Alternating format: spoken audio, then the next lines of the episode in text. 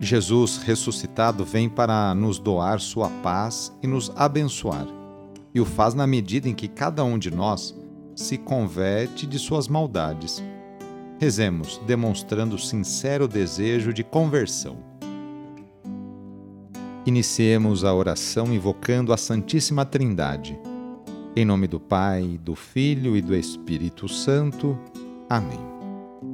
Senhor nosso Deus, nosso Pai, nós cremos em vós, nós esperamos em vós, nós vos amamos, nós vos agradecemos este dia e vos damos graças porque estamos com vida.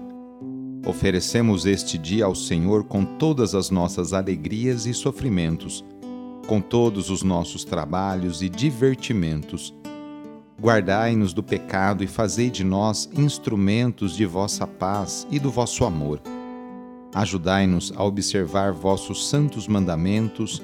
Amém. Nesta quinta-feira, dia 28 de abril, o trecho do Evangelho é escrito por João, capítulo 3, versículos de 31 a 36. Anúncio do Evangelho de Jesus Cristo segundo João.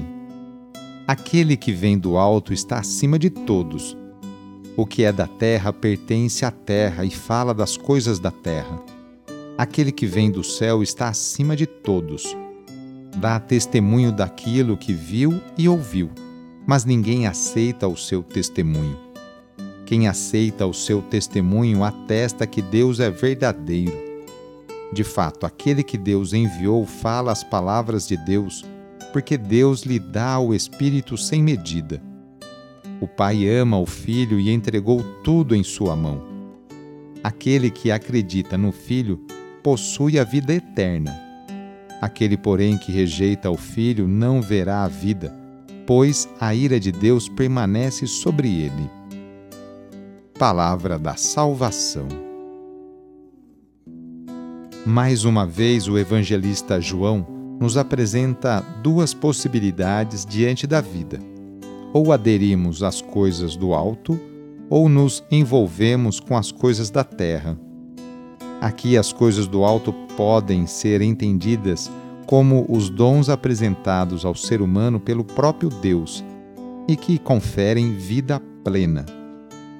De outro lado, as coisas da terra são precisamente as tendências egoístas do ser humano que não permitem que ele seja generoso e viva segundo o projeto de Deus. Um ou outro caminho? Qual será a nossa escolha? Qual será a sua escolha? Essa escolha é colocada diante do ser humano e ele é chamado a se decidir e assumir as consequências de tal escolha. Deus não nos obriga a aderir ao seu projeto. Homem e mulher são dotados de livre arbítrio.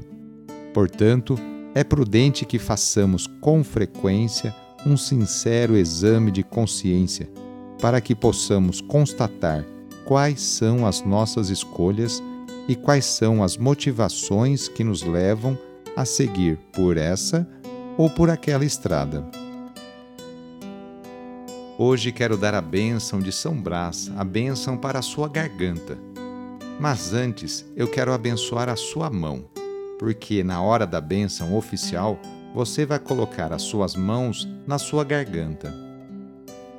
Abençoai, Senhor nosso Deus, pelos méritos de nosso Senhor Jesus Cristo, pela intercessão de Maria e de São Brás, abençoai as suas mãos.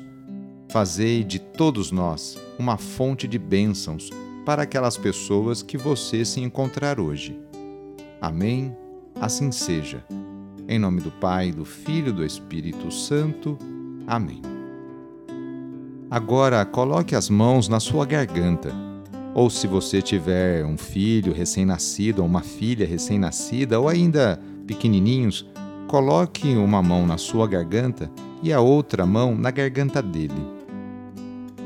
Pela intercessão de São Brás, bispo e Marte, livra-te Deus dos males da garganta e de todos os males em nome do Pai, e do Filho, e do Espírito Santo. Amém. Foi muito bom rezar com você. Se a oração está te ajudando, eu fico muito contente. Então, que tal enviá-la para seus contatos, familiares, amigos, conhecidos? Eu sou o padre Edmilson Moraes, salesiano de Dom Bosco, e moro atualmente em São Paulo. Que Deus continue abençoando você e sua família. Abraço, até mais.